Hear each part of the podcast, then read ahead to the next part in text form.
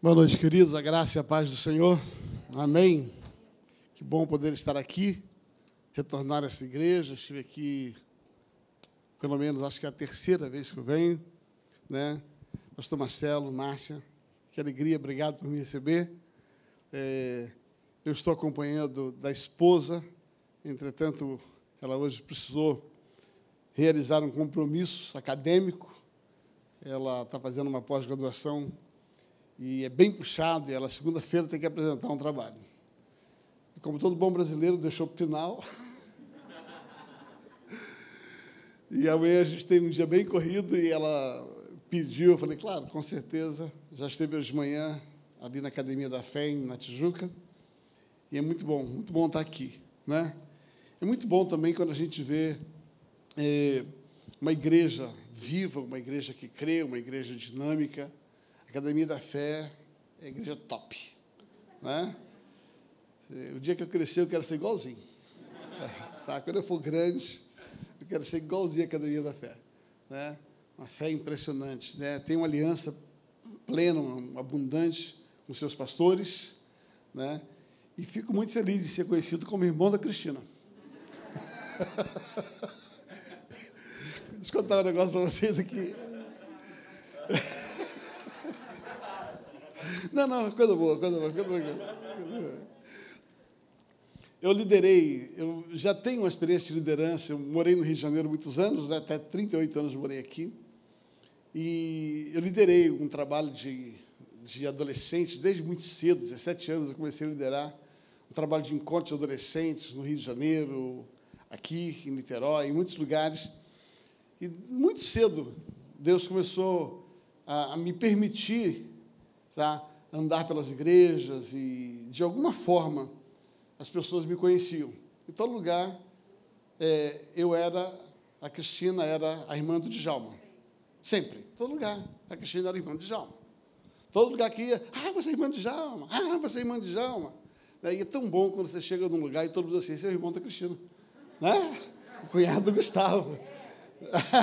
Aí a gente percebe o quanto ela cresceu, eles cresceram, né? E convém que eles cresçam e que eu diminua, né? Mas que bom ver aquilo que Deus está fazendo através da vida dessa igreja e que Deus vai fazer muito mais ainda. Um ano de restituição, né? Um ano precioso. Hoje pela manhã ministramos uma palavra ali é, na Tijuca e falamos um pouquinho sobre um personagem, a restituição de um personagem. Eu gosto muito de trabalhar personagens bíblicos, né? Gosto muito de trabalhar essa linha onde eu me identifico, eu sempre penso que é, é, Paulo ele, ele, tem uma sacada que eu gosto mais. Ele diz assim: sede meus imitadores, como eu sou de Cristo. Eu fiquei pensando sobre isso. O que, que Paulo está tentando ensinar para mim e para você? Às vezes, quando a gente fala assim, ah, Cristo foi assim, mas, bom, mas Cristo também pudera, né? menos, né? Não dá para chegar perto do homem, né, cara? Presta atenção, filho de Deus, santo, não pecou. E parece que quando você se compara, pega um paralelo e tenta se comparar a Cristo, você nunca vai chegar lá. Nunca vai chegar. A própria Bíblia fala sobre isso, né? Que nós temos que continuar seguindo a estatura do varão perfeito. Chegar, continuar. E às vezes parece meio difícil chegar nessa estatura de Cristo, ou pelo menos está muito longe. E aí Paulo coloca um intermediário e diz assim: fica tranquilo, deixa que eu imito Cristo, é só você me imitar. Né? E eu gosto de pensar que alguns personagens bíblicos, eles nada mais são do que uma, uma, uma retratação humana de alguém que conseguiu. Não só de um Deus que desceu e se tornou homem, mas um homem que aqui está como eu e como você. A Bíblia diz em Tiago que Elias era um homem semelhante a você e a mim. Presta atenção, ele coloca exatamente um parâmetro terreno. Diz assim: Elias era um homem semelhante a todos, entretanto, e ele era tão poderoso, poderoso, poderoso, poderoso, mas ele diz algo a respeito dele. Ele era um homem falho como você, falho como eu. Era um homem que tinha as limitações que você tem, as limitações que eu tenho, mas por causa da sua atitude de confiança, sua atitude de fé, ele fez declarações impressionantes no mundo espiritual e as coisas aconteceram. Ele dizia assim: vai acontecer, vai. Agora, para de acontecer, parava. Gosto mais da experiência de Elias, quando a Bíblia diz que Elias aparece no cenário da Bíblia com uma declaração bombástica: sobre a minha palavra não choverá. Eu gosto de pensar sobre isso, que existe uma autoridade sobre a tua palavra quando ela está conectada com o céu. Ou, ouça bem, existem coisas que você vai declarar na terra que o céu vai concordar. E existem coisas que o céu declara que você concorda na terra. São duas verdades. Existem coisas que o céu libera sobre a terra. E você vai dizer assim: tá bom, eu entendi. Aí você declara aquilo que o céu disse. Existem outras coisas que você vai dizer por causa da tua conexão com o céu. E papai vai falar assim: fechado. Sabe, é isso que está falando a respeito de Elias. Elias era um homem semelhante a mim e a você, e ele declarando: da minha palavra não choverá. Deus falou: concordo. E não choveu. Passa um tempo, Deus fala assim: Elias, agora eu quero que você libere a chuva. Elias não estava muito afim de liberar chuva. Elias estava feliz com aquele caos. Profeta, né? Ele estava feliz em ver aquela turma ralar. Aí Deus falou: não, acabou, chega, já deu. Agora libera. Elias vai libera na terra e as coisas acontecem. Essa autoridade, nós somos como Elias. É isso que a Bíblia diz. Quando Paulo diz, sede meus imitadores, ele começa, ele começa a colocar um padrão na terra. Ele começa a colocar um padrão dizendo assim: é possível. Eu tenho uma palavra para te dizer. Essa mesma autoridade está sobre a sua vida. Aleluia. Algumas declarações que Deus já depositou no seu coração, que estão alinhadas com o céu. Algumas declarações você vai fazer aqui, sabe, e elas vão acontecer. E esse ano, se eu fosse você, eu pegava essa revelação que Deus deu para a igreja. É o meu ano da restituição. E eu faria declarações na terra, porque já está liberado no céu. Sabe? Está liberado no céu. Agora você precisa trazer isso para a terra. Hoje eu quero falar de uma mulher na Bíblia que entendeu isso. uma mulher que entendeu alguns princípios de restituição. E ela ativou, pelo menos em duas ocasiões na sua vida, a restituição. Abra sua Bíblia no segundo livro dos Reis de Israel, capítulo número 8. Segundo livro dos Reis, capítulo número 8.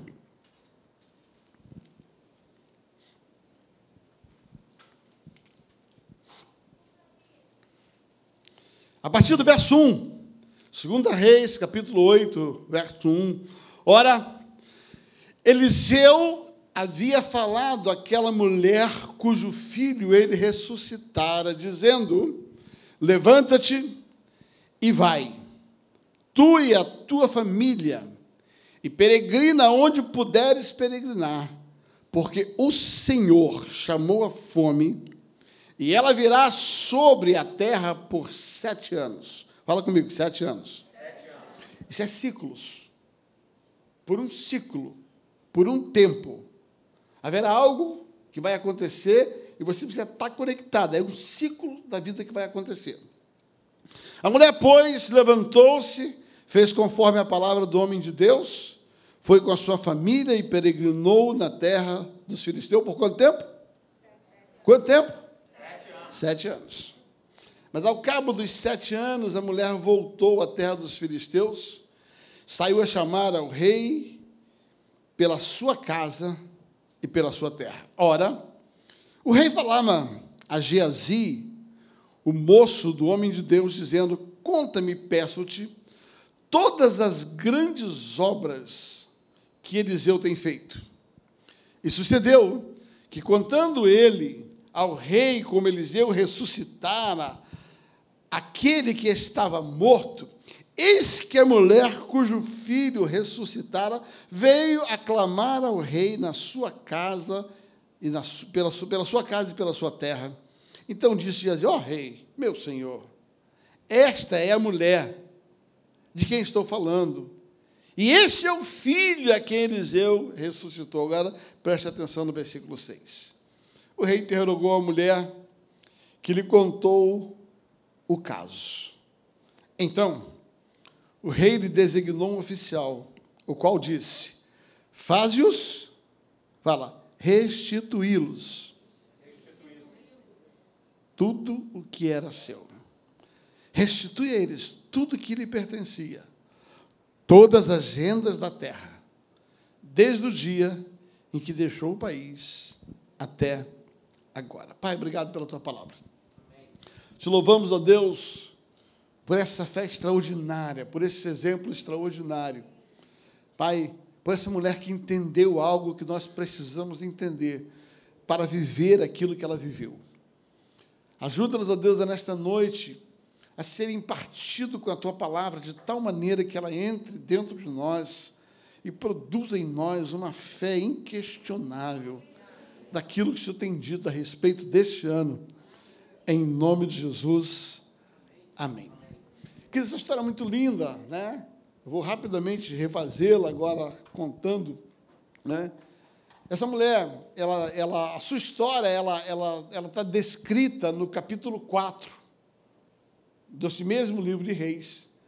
E a história dessa mulher é mais ou menos assim: a Bíblia diz que certo dia, uma mulher, ela chamou o seu marido, uma sunamita, e falou assim: Olha, vamos dar abrigo a esse homem, vamos dar comida a esse homem. A Bíblia diz que todas as vezes que Eliseu passava por Sunem, ele entrava na casa dessa mulher, ele comia na casa dessa mulher. Isso acontecia sucessivamente, várias vezes.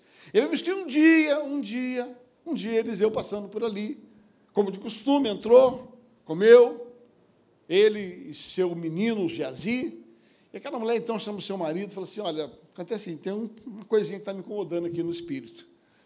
Sabe, acho que não dá mais para continuar dando prato de comida para esse cara, não. Tem que fazer um pouquinho mais.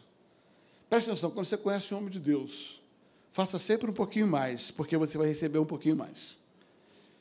Você sempre vai receber na proporção que você semeia. Sabe, enquanto aquela mulher, ela deu comida, ela recebeu a colheita daquilo que ela deu. Mas quando ela olhou para aquele profeta, interessante, eu penso sobre isso. Quando ela olhou para aquele profeta e falou assim: sabe, esse homem é um santo homem de Deus.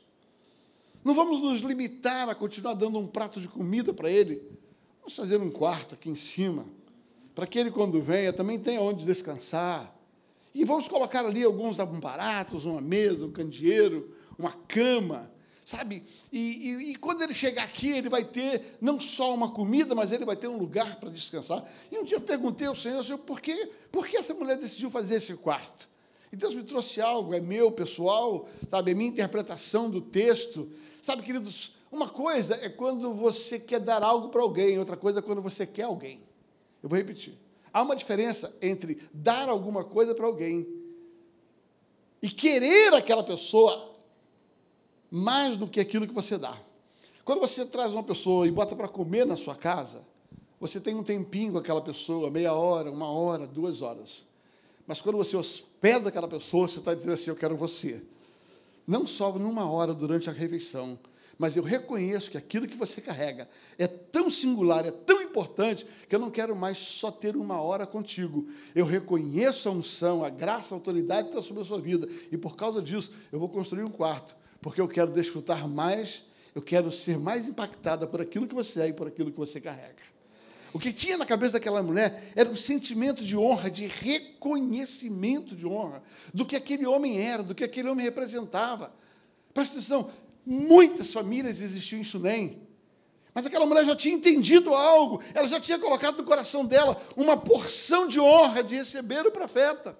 Ela já estava dando uma boa comida, ela tinha bons recursos, mas em uma hora virou uma chave na vida dela. Ela falou assim: não, não, não, não quero só limitar a minha relação com esse homem é um prato de comida, há uma hora de relacionamento, duas horas de relacionamento. Eu sei que ele é um santo homem de Deus. Ele carrega algo que eu preciso, ele carrega algo que vai mudar a minha vida. A verdade que está sobre ele vai ser transformadora na minha vida e eu preciso mais tempo com ele. Quando ela constrói o quarto, não foi só para dar um conforto para ele, mas foi porque ela queria mais daquilo que ele tinha. Essa é a razão pela qual diz que ele era um santo homem de Deus o reconhecimento de quem era aquele homem. E aqui aconteceram várias vezes, a Bíblia não fala quantas vezes isso aconteceu. Capítulo 4 só relata que um dia subindo Eliseu, depois de barriga está cheia, foi descansar, chamou Geazi e falou: Rapaz, tem um negócio que está me incomodando aqui, chama a mulher lá. Geazi desce, chama aquela mulher, e aí quando ela sobe, ela fica na porta, e Eliseu fala assim: Você tem tratado a gente com muita honra. Você tem cuidado da gente faz tempo. Você tem dado o melhor que você tem. E como Deus não fica devendo nada para ninguém, o que é que se pode pedir ao Deus? O que é que se pode pedir ao chefe dos exércitos por você? Ouça o que eu dizer. Nada que você faz por um homem de Deus fica sem recompensa. Presta atenção, nada que você faz pelo Senhor, pela obra de Deus e pelos homens de Deus, passa desapercebido diante do altar do Senhor. Pode até parecer que Deus não está vendo, mas Deus está vendo. Tudo que você faz por Deus, pelo seu reino ou pelos seus representantes, está anotado na agenda de Deus. Não se engane. Eu sei que talvez alguns de vocês que aqui estão ou estão nos assistindo já tenham feito um questionamento, talvez de épocas passadas, onde você passou por algum lugar e você deu tanto, deu tanto, deu tanto. Não sei se essa sua experiência, é a minha. E a impressão que tem é que tudo que você fez lá não valeu nada. Às vezes até sai com desonra, sai chateado, falta de reconhecimento. Deixa eu colocar para você. Tá? Deus tem um caderninho lá em cima. Deus tem um caderninho lá em cima. E Deus anota lá em cima o que o homem não anota aqui embaixo. Eu vou repetir. Deus anota lá em cima o que o homem não anota aqui embaixo. E eu vou falar para você, eu estou mais ligado naquela anotação de lá do que na anotação daqui. Porque qualquer coisa que o homem te dá não significa nada perto daquilo que Deus tem para te dar. Por isso a minha expectativa não está no homem e nem está naquilo que o homem tem para me recompensar, porque eu não faço para o homem. Eu faço para o Pai. E quando eu faço para o Pai, é do Pai que vem a recompensa. Então tem uma palavra para te dizer. Eu não sei quanto tempo você jogou lá atrás, e de repente você, se foi um tempo perdido, não foi. Está anotado. E a sua restituição por aquilo que você fez está chegando. Você não pegou, pega, com o desalinho, pega essa aí. tá? Aquilo que você fez lá atrás, que parece que ninguém reconheceu. Você está comigo aqui? Eu não sei quanto é você, eu posso falar da minha vida. Aquilo que você fez lá atrás, que parece que ninguém deu valor. Pelo contrário, papai anotou está anotado no caderninho do céu. E uma hora papai falou assim: liberado. E essa é a melhor recompensa, quando o céu libera a tua recompensa.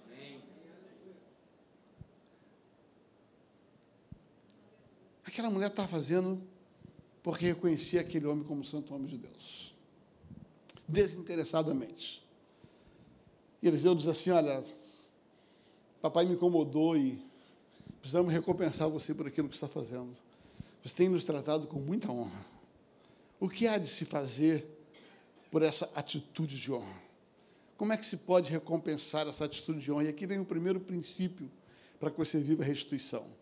O primeiro princípio para você viver a restituição, aprenda a honrar. Aprenda a semear.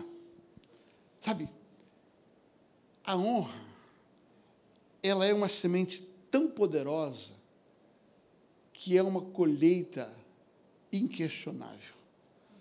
Toda semente de honra vai liberar uma colheita.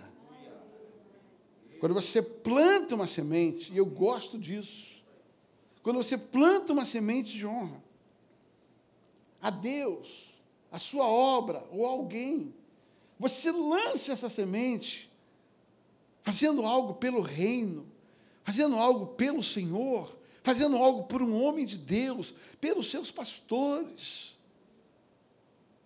Tudo que você faz é uma semente que você lança. E uma hora essa semente vai brotar. E o primeiro grande segredo da restituição é você estabelecer um direito legal através da semeadura. Aquela mulher havia feito uma semeadura de honra. E agora, Deus moveu o coração e falou assim: Você tem nos tratado com honra. Agora, o que é que nós podemos dar a você pela honra que você tem nos dado? Aquela mulher olhou e ela parou e falou assim: O que, que eu tenho? Tem colocado dinheiro, tem colocado. O que, eu preciso de dinheiro? Não, a Bíblia diz que ela era muito rica. Ela não precisava de dinheiro. E sabe qual foi a resposta dela? Não, meu senhor, não preciso de nada, não está tudo resolvido. Sabe? Porque a cabeça dela é que a colheita vinha segundo a espécie daquilo que ela plantava. O que, que ela tinha? Dinheiro. O que, que ela fez com o dinheiro dela? Usou para abençoar o homem de Deus. Quando o homem pergunta, o que, que você quer de recompensa? Ela falou assim, eu não preciso de dinheiro. Sabe, no mundo natural, quando você planta uma semente de abacate, vai nascer abacate. Quando você planta uma semente de arroz, sabe, você vai ter colheita de arroz. Porque no mundo natural você colhe a semente da mesma espécie que você planta. Mas no mundo espiritual, você planta uma semente de uma espécie, você planta o que você tem, para você colher o que você precisa. Eu vou repetir. No mundo espiritual, no mundo de Deus, você nem sempre vai receber a colheita da semente que você plantou da mesma espécie. Você planta o que você tem. Por isso, que eu digo para muita gente que falta um entendimento a partir desse momento de dízimos e oferta. Tem muita gente assim, pô, dei 10 real, eu quero 100 real de volta. Eu dei mil real de oferta, e agora Deus vai me dar 100 mil real. Porque a cabeça humana, eu plantei dinheiro, eu recebo dinheiro. Aquela mulher deu o que ela tinha, dinheiro. E quando Eliseu falou assim: O que, que você quer? Ela falou assim: Eu não preciso de dinheiro. Ela disse: Eu não preciso de nada. Eliseu, sabendo, falou: Geazi, dá uma pulsada na casa dela aí e verifica o que ela precisa. Geazi vai lá e fala assim: Ó, uma coisa eu sei. Essa mulher não tem filho, marido dela já virou o cara da Boa Esperança. Desse mato não sai mais cachorro. E ela não tem filho. Eliseu manda chamar de volta. E fala assim: mulher, presta atenção. Daqui a um ano, você terá um filho. Ela disse: não, não engana. Não fala isso para mim. Não vai acontecer. Naturalmente não pode. Sabe, aquela mulher plantou uma semente financeira, porque aquilo que ela tinha, e ela recebeu um filho, porque era aquilo que ela precisava. Algumas coisas que você fez para o Senhor, ofertas que você trouxe no altar, e que você não recebeu cem vezes mais em valor, Deus te deu em proteção, em saúde, em trabalho, em emprego. Porque você jamais lançando uma semente de honra, ficará sem recompensa, ficará sem restituição. Sabe, algumas ofertas que você traz no altar do Senhor, não espere que Ele te dê cem vezes mais dinheiro, mas Ele sabe o que você precisa. E você vai receber o que você precisa, desde que você decida dar o que você tem. A primeira restituição que essa mulher recebeu foi uma restituição de mudar a mente dela para entender que Deus ele sabe exatamente qual é a sua necessidade e ele vai restituir a sua necessidade maior e não a sua necessidade emocional. Aquela mulher, ela tinha uma necessidade muito forte de Deus, tinha algo que Deus queria liberar sobre ela, e a semente de honra liberou a respeito disso.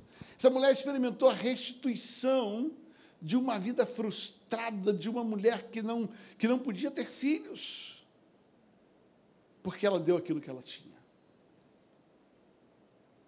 Passa-se um tempo de um ano, essa mulher tem um filho. E a Bíblia que esse filho cresce. Esse filho vai sair com, com o pai, ele está no campo com o pai. E chegando ali no campo, um dia ele chega para o pai, pai, estou com dor de cabeça. Estava tudo isso lá em 1 Reis, capítulo, 2 Reis, capítulo 4. Pai, estou com dor de cabeça. O pai, percebendo que era coisa grave, mandou levar aquela criança e aí, aquela mãe bota a criança no seu joelho, a Bíblia diz que ela botou em cima do seu colo e ficou ali intercedendo, intercedendo, intercedendo, até que a criança veio a morrer. Perdeu, mais uma vez. Perdeu. Só que essa mulher entendia. Ela tinha uma revelação da restituição. Ela sabia que a honra produz restituição. Ela já tinha visto uma restituição de um sonho que nunca tinha acontecido. Ela já tinha sido alcançada por uma semente que ela lançou. Ela tinha um sonho de ser mãe, agora isso foi restituído, ela conseguiu ser mãe. Só que agora, quando ela perde esta criança, Essa mulher, em vez de provocar um sepultamento, um velório, chorar e lamentar, ela tinha uma revelação de restituição. Presta atenção, revelação de restituição.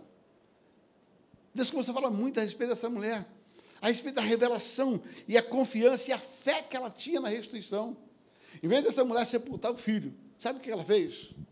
Ela pegou essa criança, subiu ao quarto e ela colocou esta criança morta na cama que ela fez para o profeta.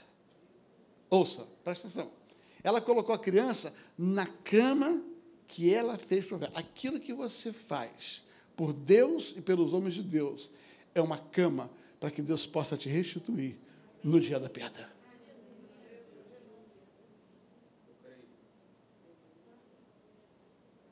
E sabe o que é mais forte de tudo isso? Essa mulher tinha tanta fé na restituição ela tinha tanta certeza no princípio da restituição, que ela desce, chama seu rapaz, fala assim: ó, junta aí, pega um, um animal e vamos encontrar o profeta. E ela vai encontrar o profeta. E quando ela chega diante do profeta, o profeta faz uma pergunta para ela, diz assim: Está tudo bem com você? Ela diz: Tudo bem. Quem perde um filho diz que está tudo bem? Está tudo bem com seu marido? Está tudo bem. Está tudo bem com seu filho? Só morreu, mas está tudo bem. Só perdi ele, mas está tudo bem. Por favor, entenda, vem comigo. Por que esta mulher afirmou isso? Porque ela sabia que Deus é um Deus da restituição. Aleluia. Ela sabia o direito que ela tinha de ser restituída. Essa mulher, ela tinha tanta firmeza dentro desse princípio tanta firmeza desse princípio. Ela já tinha vivido a primeira restituição, não podia ter filho, semeou, honra, recebeu um filho.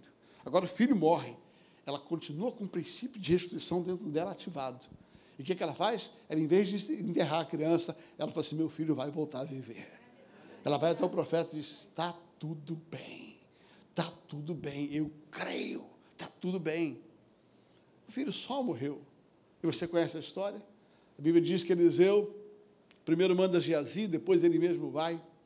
Ele sobe em cima, bota mão com mão, olho com olho, boca com boca, e ele traz a vida dessa criança. E a Bíblia diz que ele pega esta criança e ele restitui a mãe.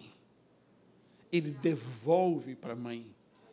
Ele dá a ela a restituição da sua fé. Eu tenho algo para te dizer. Se você tiver a metade da fé dessa mulher, você vai ter tudo de volta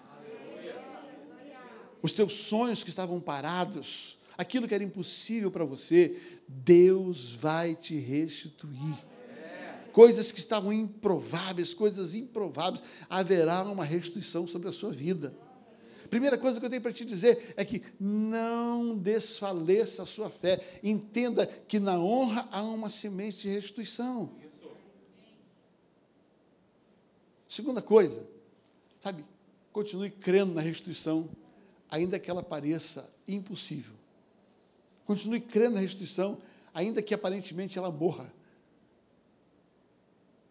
O cenário era um cenário de morte. O cenário era um cenário de impossibilidades. Acabou, morreu.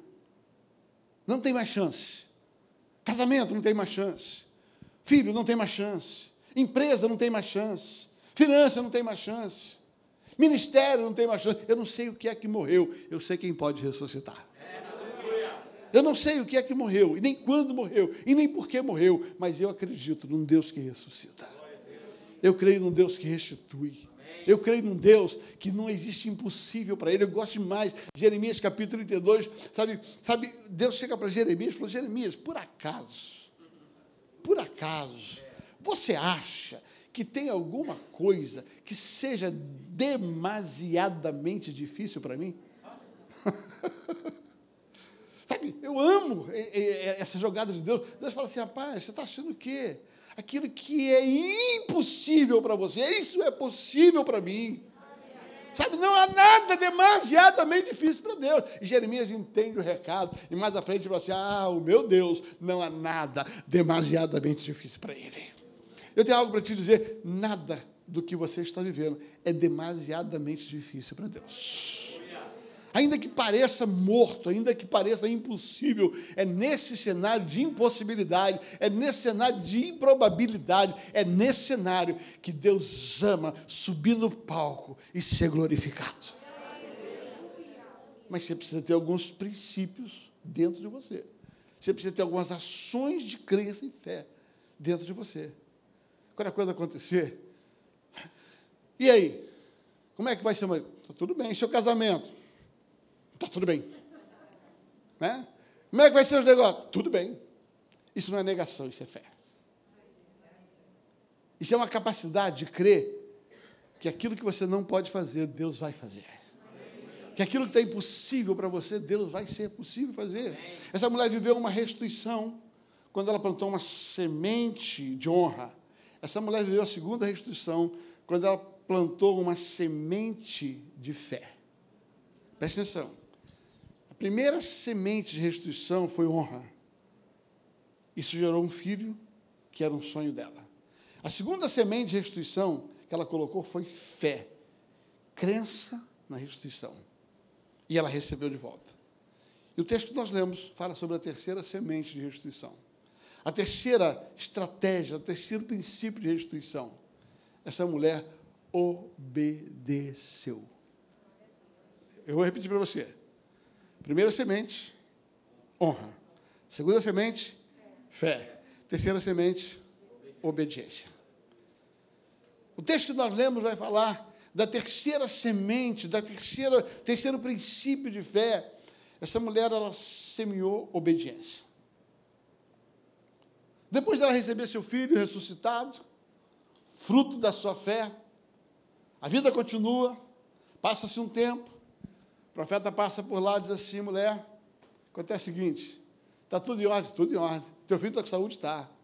Está tudo bem na tua casa? Está tudo bem. Como é que estão tá as fazendas aí? Ele era fazendeiro, você vai ver isso lá, tinha muitas terras. Como é que está as fazendas? Tudo bem. Ela tinha terra arrendadas. Não sei se sabe quem conhece, lembra o texto arrendamento. É gente que tem terra e vive do aluguel da terra. Dá terra para os outros, recebe um aluguel de volta. Recebe uma percentagem da produção. Isso é arrendamento. E aí, Está tudo bem? Não, tudo bem, continua mais rica do que nunca.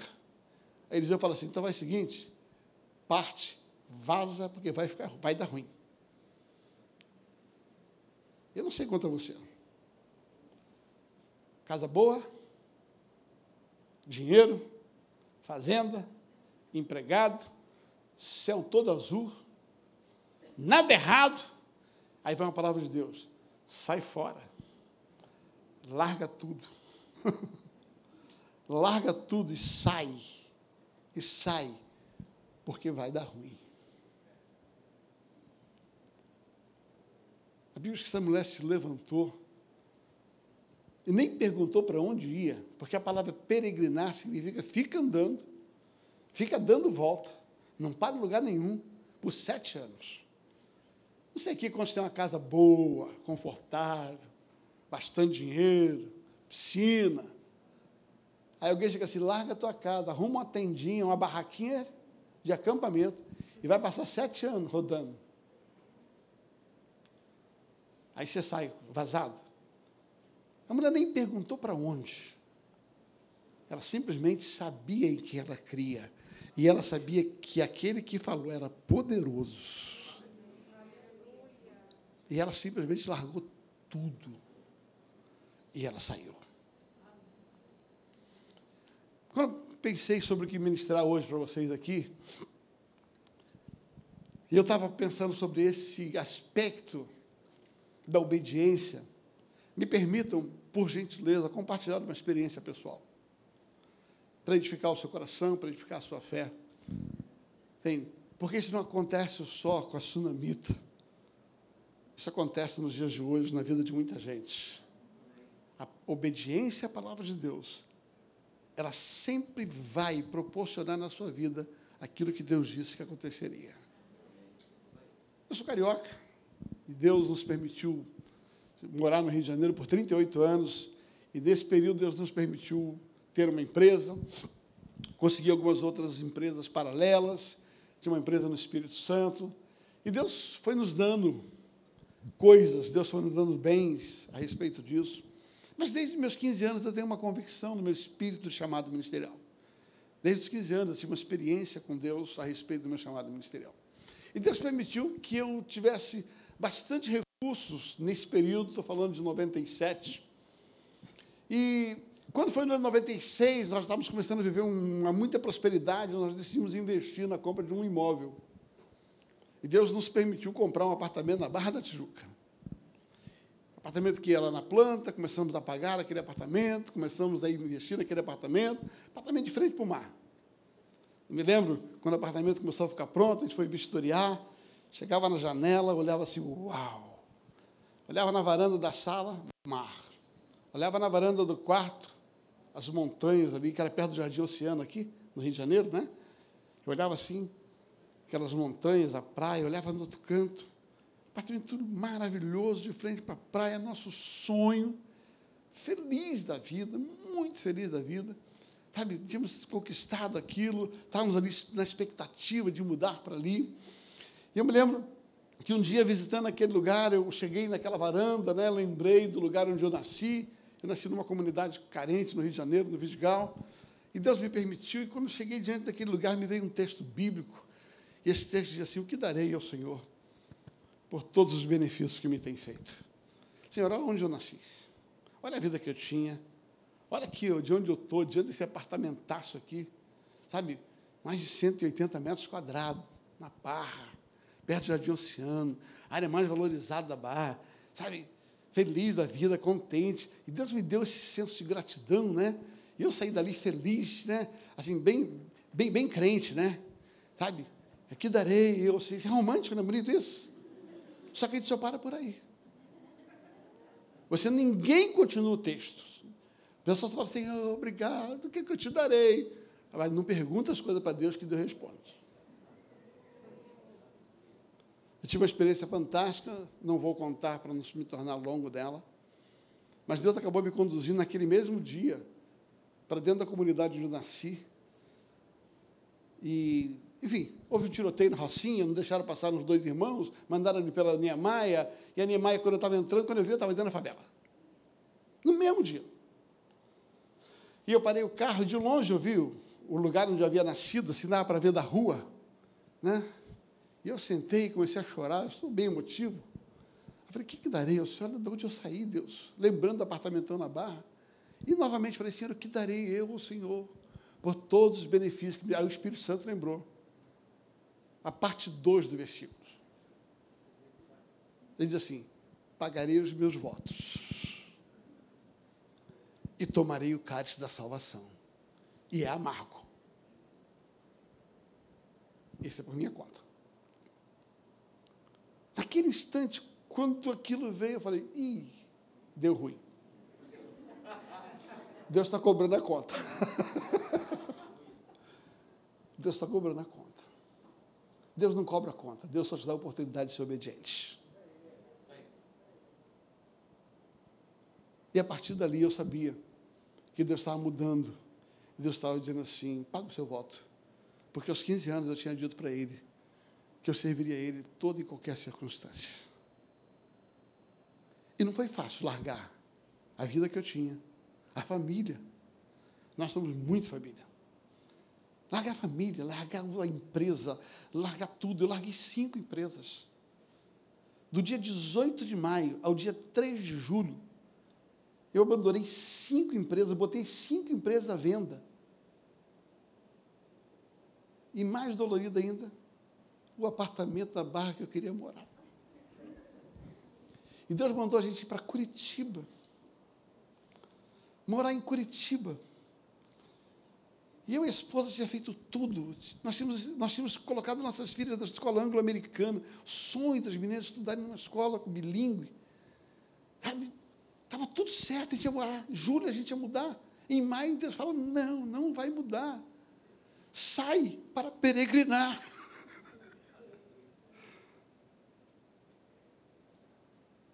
Há um valor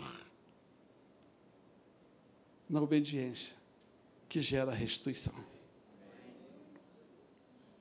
E nós mudamos para Curitiba. Naquele mesmo ano, 97, nós voltamos ao Rio de Janeiro. no final do ano para passar com a família e fomos lá no prédio. Subimos o prédio e dizemos assim, nossa, a gente queria morar aqui. Deus deixa a gente morar aqui. A gente morando de aluguel em Curitiba por seis meses. Aí nós tomamos uma ideia, falamos, vamos passar o carnaval aqui pelo menos, né? A gente vem para o Rio. Agora, já dando lugar que a gente mora, pelo menos a gente fica aqui, não precisa nem hotel. Vamos montar um acampamento aqui, pega uns, um, uns colchões, um apartamento diferente para a praia na Barra, não tem lugar melhor. Só que Deus não permitiu que a gente viesse no carnaval de 98. Minha filha decidiu ir para um retiro de, de espiritual e nós ficamos em Curitiba.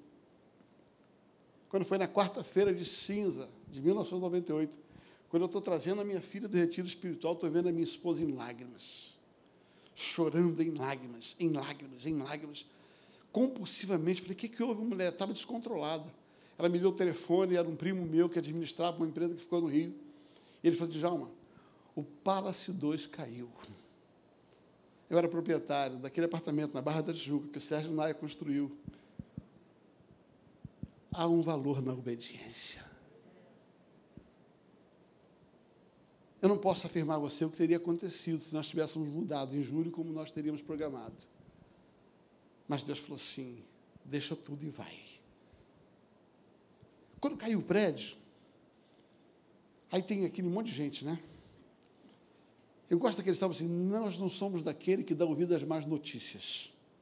Todo mundo, tu não vai receber. Rapaz, tem gente aí que 50 anos que não recebe. E tu não vai receber. Eu falei, Senhor, eu só te obedeci. Deixa eu contar um segredo para você. Cerca de três meses depois, para fazer uma média com é, os juízes, ele escolheu dez famílias para fazer uma restituição a obediência gera restituição. E entre essas dez famílias estávamos nós. Eu recebi todo o dinheiro que eu investi naquele imóvel. Porque Deus tem recompensa de restituição para quem obedece. Ouça, é só obedecer. Você não precisa entender, não. Obedece. O profeta chega para aquela mulher e diz assim: larga tudo e vai embora, porque o Palace 2 vai cair. E aqui diz a Bíblia, a mulher pegou seu filho ó, saiu fora. Sete anos. Sabe o que me chamou a atenção? É que essa mulher não voltou com cinco anos. Ela não voltou com seis anos e nem voltou com oito anos. Cara, essa mulher é fantástica. Essa mulher é extraordinária. Quando deu exatos sete anos, ela falou assim: está na hora de voltar. Quando ela volta, adivinha o que acontece? Tudo que ela tinha já era. Tinham tomado a casa dela, tinham tomado as terras dela. Naqueles sete anos, ela perdeu tudo. O que eu amo em Deus é que Deus pega o cenário, o momento em que você perde tudo, para te dar tudo de volta. Porque a obediência vai liberar uma semente de restituição. E aquela mulher vai ao rei. Por que, que ela foi ao rei? Porque Eliseu, naquele encontro dela, falou assim: O que você quer do rei? E ela sabia que o rei era a porta da restituição. E ela vai até o rei, chega lá no rei, bate lá na porta do palácio. Adivinha o que está acontecendo no exato momento em que ela chega? Estava lá Geazi, contando as histórias de Eliseu, e eram muitas histórias, mas no exato momento em que ela chega, ele estava exatamente contando a história dela. Aquele rei queria saber conta aí os fatos de Eliseu, conta as coisas de Eliseu. Eu quero saber o que é está acontecendo através de Eliseu. E ele foi contando uma coisa, foi contando outra, foi contando outra, até que chegou na hora e falou assim: rapaz, tem uma coisa que. O Geazi conversando com ele, tem uma coisa que eu quero te contar. Um dia, essa foi máxima, essa de Eliseu foi top, contando para o rei. Essa foi top. Um dia nós estávamos numa casa, o filho morreu, e Eliseu foi lá e ressuscitou o filho, e ele contando, todo empolgado, o rei, possivelmente com dois olhos arregalados desse tamanho. Daqui a pouco alguém diz assim: ó, tem uma mulher aí querendo falar com o rei. Deixa eu falar para você. A hora certa, no momento certo, Deus libera a restrição. E Ele vai mover o que for necessário para você ser restituído. Deus não chega atrasado na sua vida. Deus não chega atrasado na sua vida. Quando você cumpre os sete anos, quando você cumpre o ciclo, quando você cumpre o tempo, Deus começa a liberar a restituição. Estou preparando uma mensagem sobre a restituição de Lázaro, e essa é a grande verdade sobre a restituição de Lázaro. Quando Lázaro morre, as suas irmãs chegam a ah, Jesus, se o Senhor tivesse chegado antes. Querido, Jesus nunca chega atrasado. Jesus nunca chega atrasado. Ah, Jesus, se o Senhor tivesse chegado antes, meu irmão não teria morrido. Presta atenção, o que, que é para Jesus? Sabe, curar ou ressuscitar? É nada, é a mesma coisa. O milagre só é grande para a gente, mas para ele é a mesma fé. É a mesma fé. Ouça, Jesus não está atrasado na sua vida. O seu problema não saiu do controle de Deus. Jesus é o Jesus da última palavra. E ainda que pareça morto, ainda que a circunstância de perda pareça morta, sabe? Jesus não está atrasado. Aquela mulher chega no exato momento em que está contando o caso dela, e aí o Jesus fala, merece ouvir dela mesmo. Testemunha ocular. E não só a testemunha, mas o próprio garoto que tinha sido ressuscitado estava junto com ela, conta a história. E ela conta tudo para o rei. E ela fala o quanto ela foi obediente.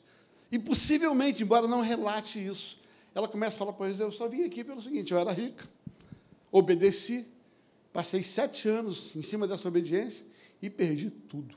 Perdi minha casa, perdi minhas terras, perdi meu rendimento, e agora estou aqui de volta. Porque Eliseu falou que se eu precisasse alguma coisa, eu buscasse no rei. Deixa eu contar um segredo para você.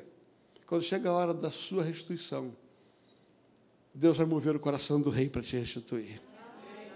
Deus chama os escribas, Deus chama aqueles que são necessários, o rei manda chamar todo mundo e diz assim: pega, e agora devolve, restitui para ela restitui a sua terra, restitui a sua casa. Quando Deus libera a restituição, tudo que havia sido tomado é devolvido.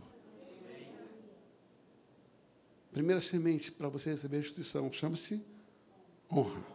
Segunda semente. Terceira semente. Obediência. Quando você entende esses princípios de restituição, Sabe, você libera no mundo espiritual a restituição das suas conquistas. Mas como disse de manhã, quando Deus nos dá a restituição, ela sempre, Ele sempre nos dá mais do que nós perdemos. Eu vou repetir.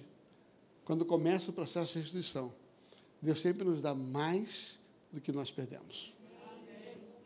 Deixa eu ler o texto nesse pedaço que eu quero que você ouça.